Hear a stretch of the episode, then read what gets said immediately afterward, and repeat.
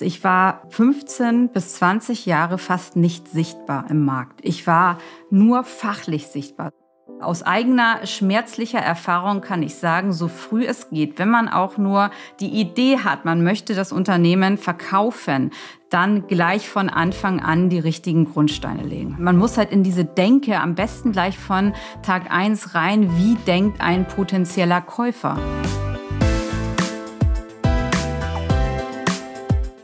So geht Startup. Mit Georg Räth. Schön, dass ihr zum Gründersinne Podcast So geht Startup eingeschaltet habt. Heute habe ich eine Gründerin mit einer interessanten These zu Gast. Das ist Corinna Reibchen und sie sagt, dass Gründer den Exit schon von Tag 1 an planen sollten. Sie selbst hat vor ein paar Jahren die Finanzberatung Passcon gegründet und vor kurzem erfolgreich verkauft.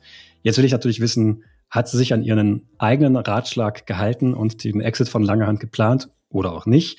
Und darüber hinaus möchte ich über ihr, sagen wir mal, Jet-Setter-Leben sprechen ähm, und wie sich das mit ihrem Berufsleben und ihrer Familie vereinbaren lässt. Denn wenn man sich ihren Instagram-Account anschaut, dann sieht man sie im Flugzeug, gerne auch mal erste Klasse. Du warst gerade in Dubai, habe ich gesehen, davor unter anderem auch in den USA oder in Wien. Ich bin Georg Reth, Journalist bei Gründerszene und damit hallo Corinna, schön, dass du heute da bist. Hallo Georg, freue mich auch sehr. Instagram ist ja so ein bisschen ein Kanal, wo man hauptsächlich das von sich zeigt, was man gerne nach außen trägt. Und bei dir sind das unter anderem Bilder aus dem Flugzeug oder aus Dubai, wie ich gerade gesagt hatte. Ich habe das jetzt so ein bisschen als Jet Set bezeichnet, vielleicht auch überspitzt.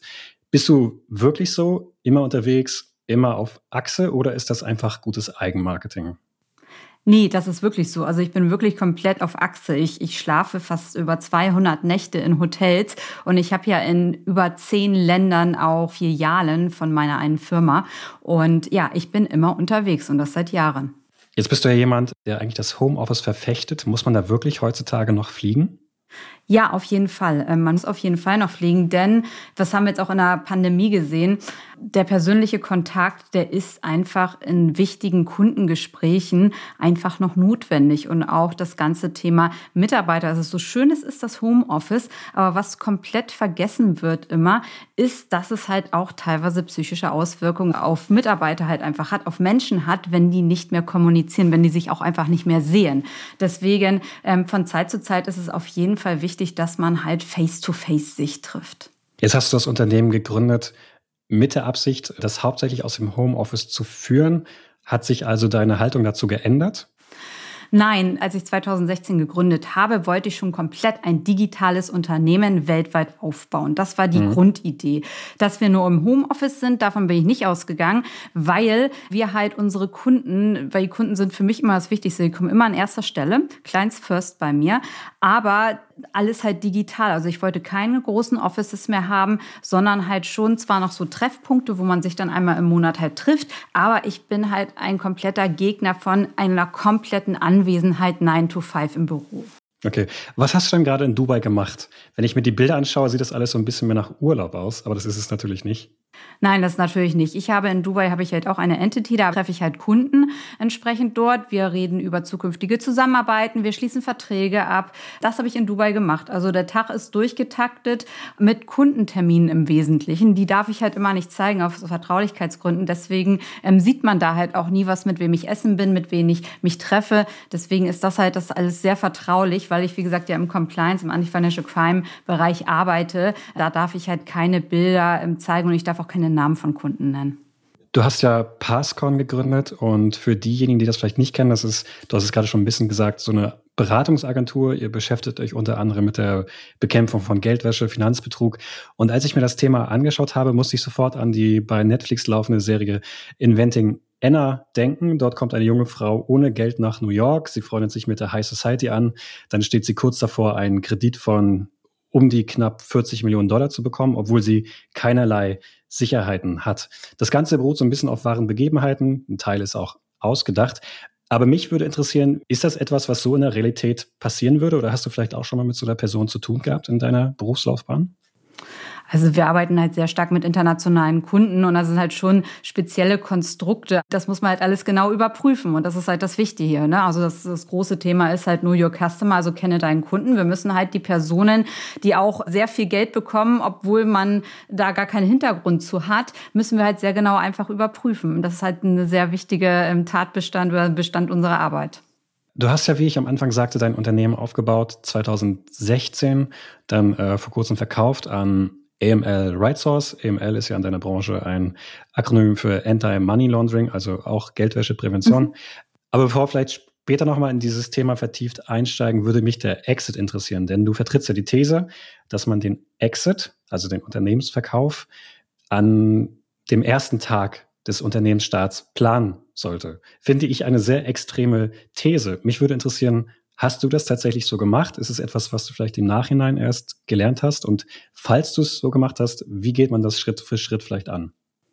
Ja, also ich habe es genau nämlich nicht so gemacht. Und das ist mir im Nachhinein jetzt komplett auf die Füße gefallen. Und es gibt ja tausende von MA-Beratern, die einen dann sowas erzählen, dass es alles gar nicht so schlimm ist und die aber noch nie ein Unternehmen verkauft haben. Also die ersten zwei, drei Jahre hätte ich mir nie vorstellen können zu verkaufen. Es war ja, es ist mein Lebenswerk gewesen, was ich da mir aufgebaut hatte. Mhm. Deswegen, ich hatte gar nicht dran gedacht. Und ich habe keine Unternehmensstrukturen so aufgebaut, wie sie für Investoren interessant und wichtig sind. Ich habe mit Software, was hochskalierbar ist, erst im zweiten Jahr angefangen. Und dann nachher ab dem dritten Jahr haben sich immer mehr ähm, Käufer für das Unternehmen interessiert. Und da habe ich dann erst dran gedacht, okay, vielleicht ist ja auch mal ein Verkauf interessant aus meiner Sicht und aus Unternehmenssicht. Ne? Mhm. Deswegen aber äh, aus eigener schmerzlicher Erfahrung kann ich sagen, so früh es geht, wenn man auch nur die Idee hat, man möchte das Unternehmen verkaufen, dann gleich von Anfang an die richtigen Grundsteine legen. Werbung. Schluss mit veralteten Tools und unübersichtlichen Softwareanwendungen. Mit Zoho One meisterst du jede Business-Herausforderung über nur einen Tab im Browser. Mehr als 45 Apps in einer einzigen Anwendung, die dir hilft, deine Prozesse im Marketing, Vertrieb und Backoffice einfach abzubilden. Das Beste? Du bist jederzeit mit allen anderen in deinem Unternehmen verbunden. Informier dich jetzt unter soho.com/sgs oder in den Show Notes. Was heißt das konkret? Was muss ich am ersten Tag tun, was am zweiten? Naja, erstmal müsste man sich mit den Mitgründern halt einigen, dass sie das auch wollen, dass sie überhaupt auch bereit dazu wären, ein Unternehmen halt zu verkaufen. Dann müssen die Gesellschafterverträge entsprechend auch mit aufgesetzt sein, dass sie halt investorenfreundlich sind. Ähm, also keine komplexen Strukturen drin. Dann die richtige Rechtsform, die auch für Investoren interessant sind. Und dann halt von der Produktseite sollte man halt gleich in Skalierungsthemen denken und äh, Margen. Also EBITDA, alles was, was die Investoren, was ähm, potenzielle Käufer interessiert, wonach die dann auch Unternehmen bewerten. Und äh, man muss halt in diese Denke am besten gleich von Tag eins rein, wie denkt ein potenzieller Käufer? Insbesondere wenn man auch in Richtung Private Equity geht. Also wenn's, wenn eventuell Private Equity mit in Frage dafür kommt, das Unternehmen zu kaufen. Du meinst ja gerade, du hast es nicht gemacht. Hast du dadurch Geld verloren? Nee, Ge Geld verloren in dem Sinne nicht. Doch, ich habe dadurch Geld verloren, ähm, weil ich im Nachhinein viel mehr rein investieren musste an meiner Zeit, Mitarbeiterzeit und auch extern Trainerzeit, die mir das dann halt alles beigebracht haben. Du meinst gerade, das ist dein, dein Lebenswerk. Ich habe mir deinen Lebenslauf mal angeschaut, eigentlich immer was im Finanzwesen gemacht, angefangen bei der Sparkasse, Commerzbank, dann bist du in die Beratung eingestiegen und dann hast du deine eigene Beratung gegründet. Aber warum ist das dein Lebenswerk? Es war immer mein Traum gewesen, eine globale Beratung und auch IT, also wir haben auch Software mitentwickelt, eine globale Firma aufzubauen, also komplett über Landesgrenzen zu arbeiten. Ich habe Mitarbeiter aus 35 Sprachen, ich habe bei mir 50 Prozent Frauenanteil in der Firma. Das war immer mein Traum gewesen, die Kunden dahin zu begleiten auf der Welt, wo die sind. Also das heißt, kompletter Kundenservice auch mit in den Vordergrund zu stellen. Und jetzt innerhalb von drei Jahren habe ich das halt in zehn Ländern halt aufgebaut entsprechend mit über 300 ähm, Mitarbeitern. Jahren. Und das war eigentlich so das, wo ich gesagt habe, das, das ist mein Lebenswerk gewesen. Gewesen? Du hast jetzt schon zweimal Präteritum benutzt? Ja, genau, ich habe es ja verkauft. Genau, du bist natürlich, soweit ich weiß, immer noch Geschäftsführerin. Genau, ich bin auch Geschäftsführerin an der Seite, aber ich habe es halt verkauft an AML Right Source. Du hast ja Passcon gegründet, da warst du gerade mit deinem zweiten Kind schwanger, das habe ich in einem YouTube-Video erfahren. Und die wenigsten Menschen, glaube ich, kommen darauf, in so einer Phase etwas zu gründen. Und eine Beratung, wo Überstunden ja sogar zum Geschäft gehören und als Gründer sowieso, stelle ich mir das dreifach stressig vor. Warum hast du das gemacht? Weil es genau der richtige Zeitpunkt gewesen ist und genau der richtige Zeitpunkt auch für einen Change gewesen ist bei mir. Also zum einen, ich bin Beraterin seit 2009 gewesen, also ich, ich mache das schon jetzt ähm, über zehn Jahre, 15 Jahre Beratung, also ich kenne es nicht anders. Ich habe beste Unterstützung, mein Mann ähm, kümmert sich im Wesentlichen um die Kindererziehung und ähm, hält mir komplett den Rücken frei. Und damals dann, als mein Kunde mich gefragt hat, eigentlich ist mein Kunde auf die Idee gekommen, weil ich gerade in der Schwangerschaft war und nicht konnte, der hatte gesagt, gut, komm bitte, da war gerade Panama Papers, große Skandale, ähm, gerade in Skandinavien, komm sofort nach der Geburt bitte nach Skandinavien, wir brauchen dich jetzt da. So. Und dann habe ich halt gefragt, na gut, wie soll denn das gehen? Ja, ähm, mach dich doch selbstständig und das hat so viel Potenzial. Und dann habe ich mich mit den Kunden halt dort über die Potenziale auch nochmal mit, äh, ja, unterhalten und einfach auch, dass die mich ohne ohne Brand im Nacken. Also ich hatte ja damals, ich starte ja jetzt auch erst mit meinem Personal Brand und Unternehmensbrand. Ich kam ja von einer Großfirma, ich habe ja bei Capgemini gearbeitet, bei PricewaterhouseCoopers. Das sind ja alles Firmen, die eine Marke, eine Unternehmensmarke schon haben im Hintergrund. Und jetzt bin ich also alleine Corinna Reibchen, baue ein Unternehmen auf und große Banken kaufen Dienstleistungen von mir. Das klang für mich erstmal ein bisschen äh, wirklich scary, aber ähm, war gar kein Problem. Aber im Ausland, nicht in Deutschland. In Deutschland hatten da habe ich deswegen nicht den ersten Schritt gemacht. Deswegen habe ich in Skandinavien gestartet, weil die dort sehr viel offener waren, einfach für, auch für Startups. Da wurde ich mit offenen Armen empfangen, genauso wie in den USA Business zu machen. Das war so einfach dann gewesen. Und dann stellte mir sich gar nicht mehr die Frage, okay, wenn der Kunde mich nimmt, das heißt, ich habe schon mal Geld, weil ich wollte halt zu Anfang keinen Investor mit reinnehmen. Ich wollte es selber finanzieren. Und ähm, das, war, das war der Grundstein. Jetzt warst du aber trotzdem schwanger. Man ist da mhm. körperlich eingeschränkt, man ist vielleicht auch mhm. mal emotionaler und dann ist auch doch das Kind da, von der Geburt mal ganz zu schweigen. Wie hast du das trotzdem alles gleichzeitig gehandelt?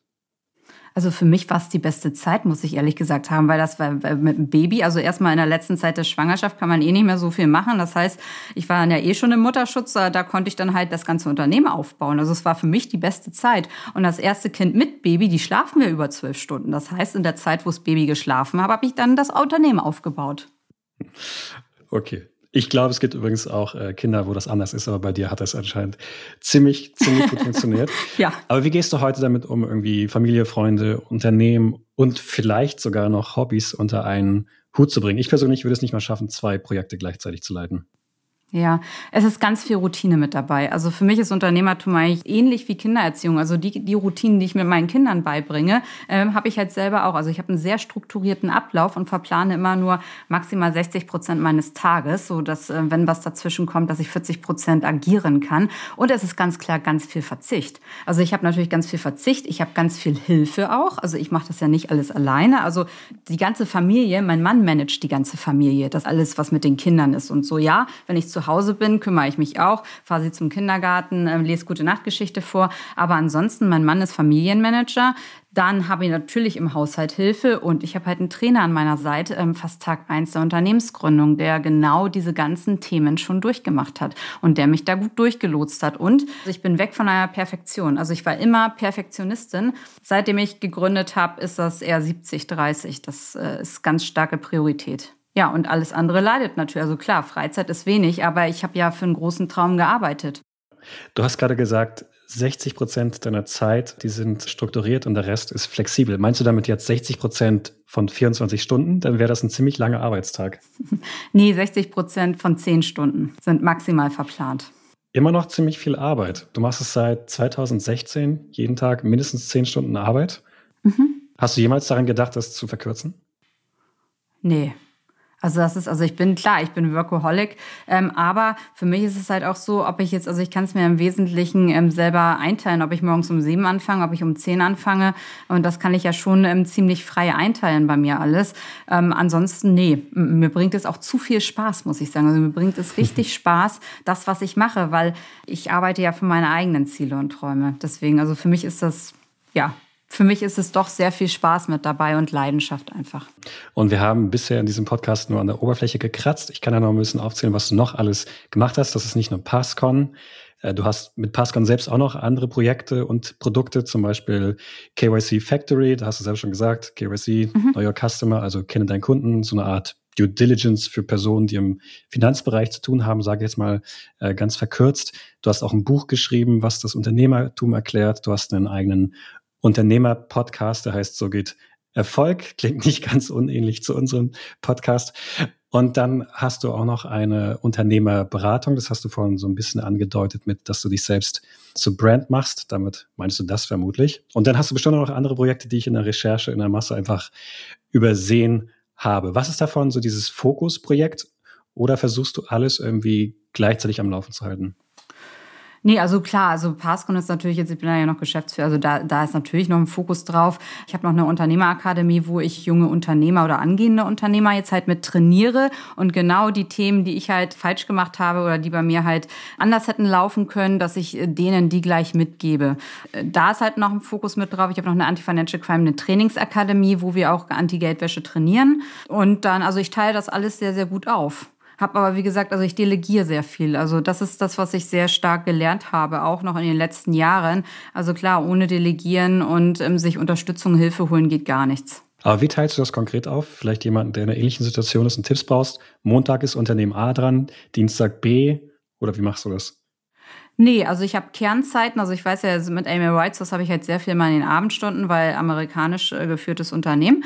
Ähm, das heißt, das ist dann meistens auch für Amy Whites was mit reserviert. Dann morgens äh, mache ich zum Beispiel viel mit meiner Trainingsakademie und habe halt ansonsten ähm, Dienstags und Donnerstags habe ich Unternehmerakademie-Training. Geht auch dann 18, 19 Uhr nochmal los, eine Stunde. Also ich teile mir das dann halt immer so in Stunden ein und dann halt immer zwischendurch. Also ich habe morgens ähm, Housekeeping Hours, wo ich erstmal prüfe, was ist alles los, dann mache ich was für meine eigene Brand, ähm, checke die ganzen Socials. Auch da, ich habe natürlich von der Medienagentur noch mit Unterstützung und die helfen mir bei den ganzen ähm, Social Media ähm, Plattformen. Ja, so mache ich das. Ja. Werbung.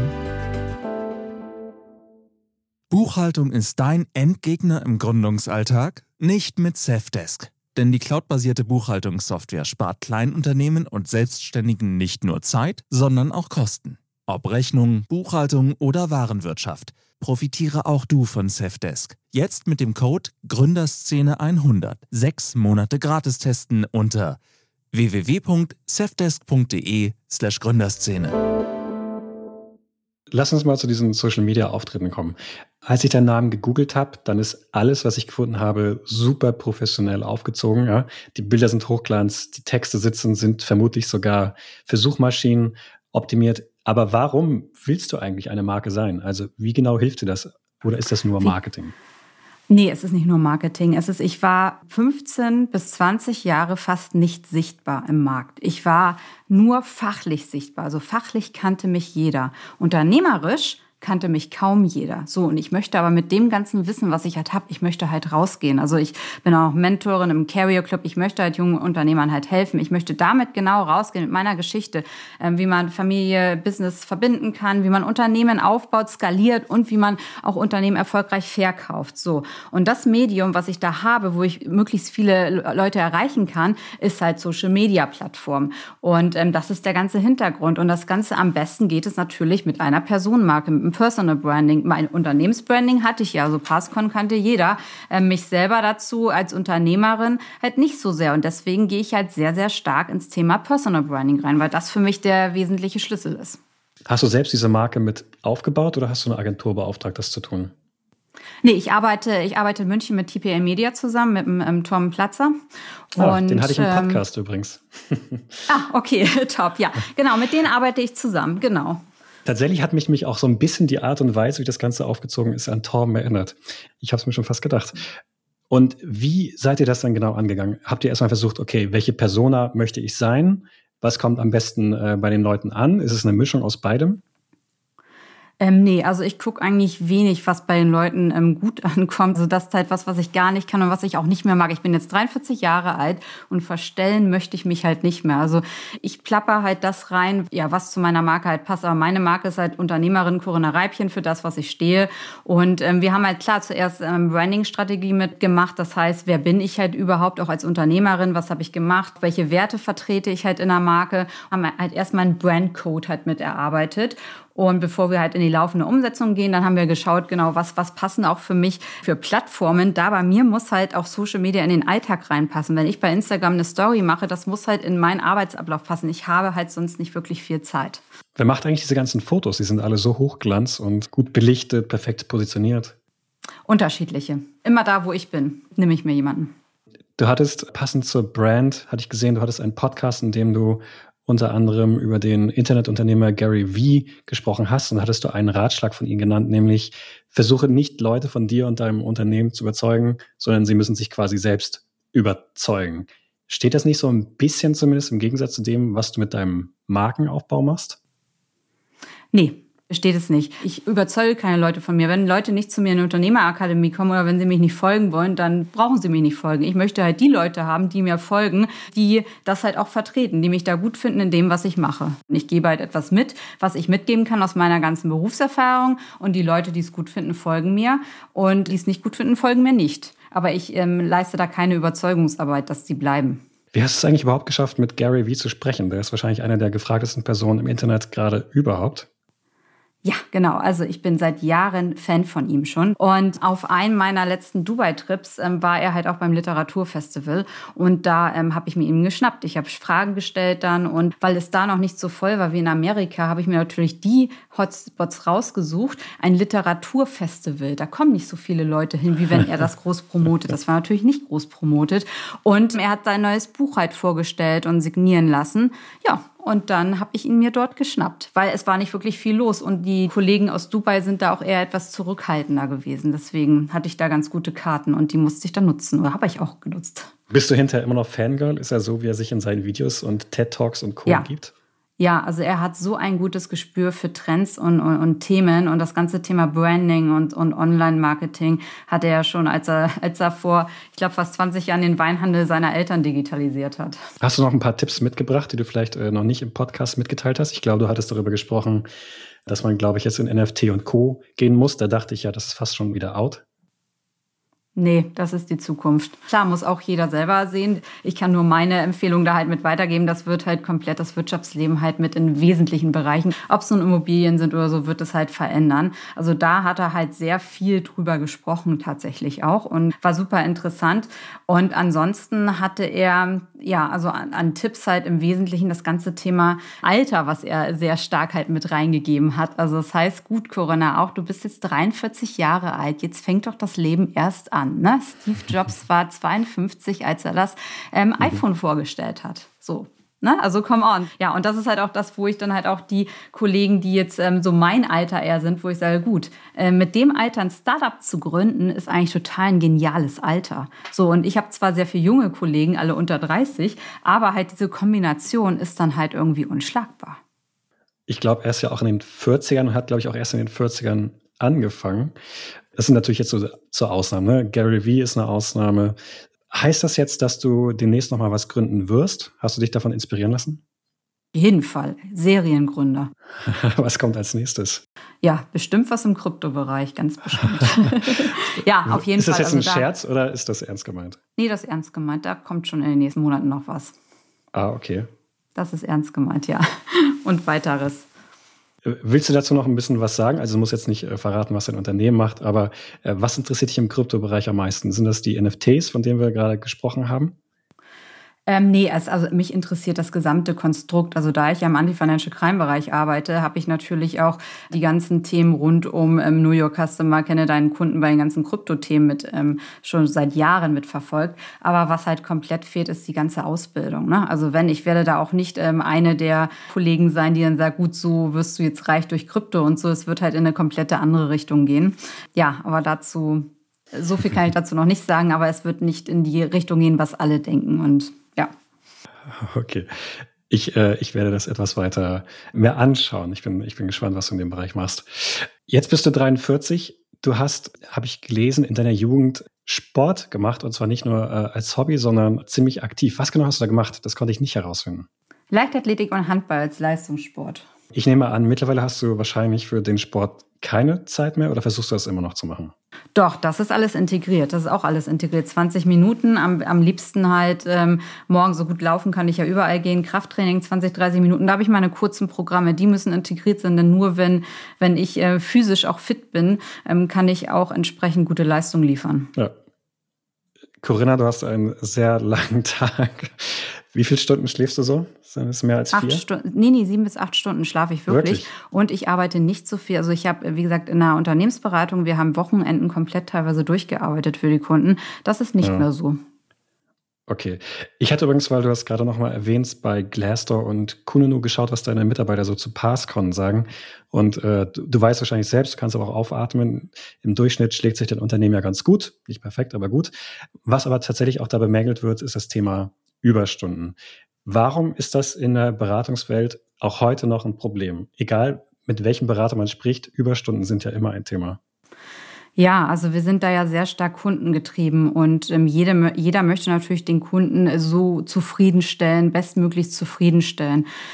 So, und dann hat man halt ähm, den langen Kundentag, der teilweise schon zehn Stunden dauert. Und dann arbeitet man ja noch für die Firma eigentlich, hat noch interne Aufgaben auch. Also das, das, also alleine die Kundenthemen nimmt teilweise halt schon überhand. Und da ist natürlich auch ein sehr, sehr starker Wettbewerbsdruck in der ganzen ähm, Beratungsszene. Das heißt, äh, jeder möchte natürlich das Beste für den Kunden liefern und macht dann natürlich auch Überstunden über Überstunden. Und dann geht's halt noch weiter, dass man halt noch weitere Angebote schreibt. Also man hat ja darüber hinaus neben, dem, neben der Projektarbeit einfach auch noch was zu tun. Und es ist halt, es ist einfach ein sehr anstrengender Job. Und die Flugzeiten sind dann halt dann montags morgens 6 Uhr hin und freitags abends 21 Uhr zurück.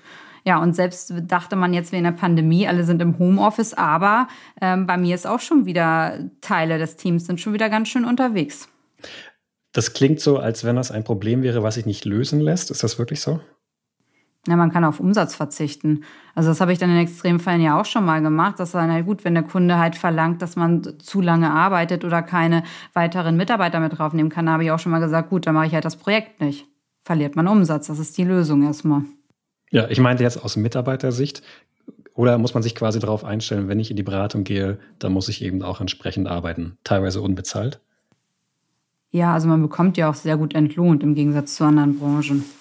Also es ist ja schon mit eingerichtet. Ne? Okay.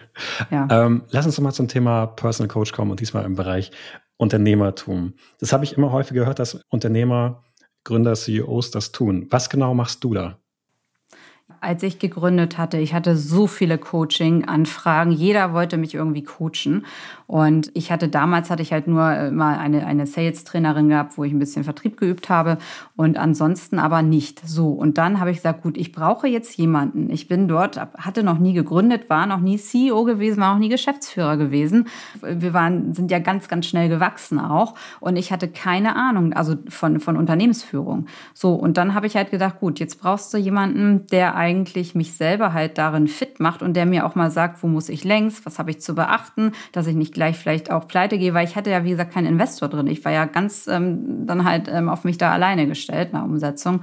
Und ähm, ja, dann habe ich halt durch Zufall jemanden getroffen, der gerade aus einer Bank raus war und im Vorstand gearbeitet hat und vorher aber auch schon in der Unternehmensberatung ähm, auch schon Partner gewesen ist. Also genau das und auch schon Firmen mit aufgebaut hat. Also genau diese Kombination, die ich brauchte und genau den habe ich mir dann geschnappt.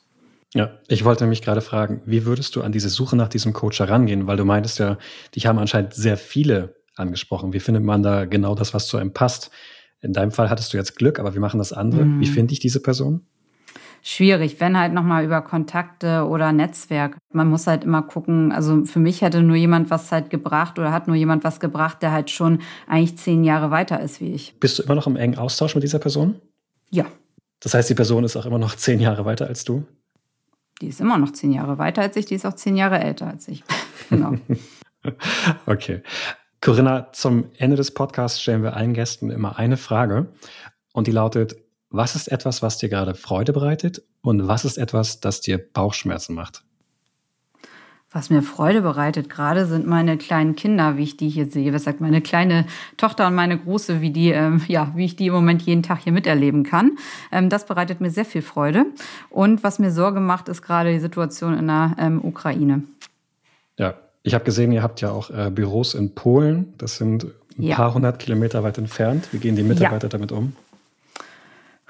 Es ist schwierig. Das war schon alles Pandemie schwierig und ähm, ist nicht gerade äh, natürlich nicht gerade die beste Stimmung. Da ist halt schon ziemlich viel Angst einfach und ähm, müssen jetzt mal gucken, wie sich das alles entwickelt. Ja, ja. aber zur Not ziehen wir die rüber nach Deutschland dann. Ja. Ich wünsche uns da allen viel Glück und Corinna, vielen Dank für das Gespräch. Sehr gerne. Danke, Georg. Danke, dass ihr zugehört habt. Wir freuen uns, wenn ihr uns noch Feedback da lasst. Schreibt uns also gerne welche Themen ihr vielleicht hören wollt, welche Gäste wir einladen sollen. Bis bald.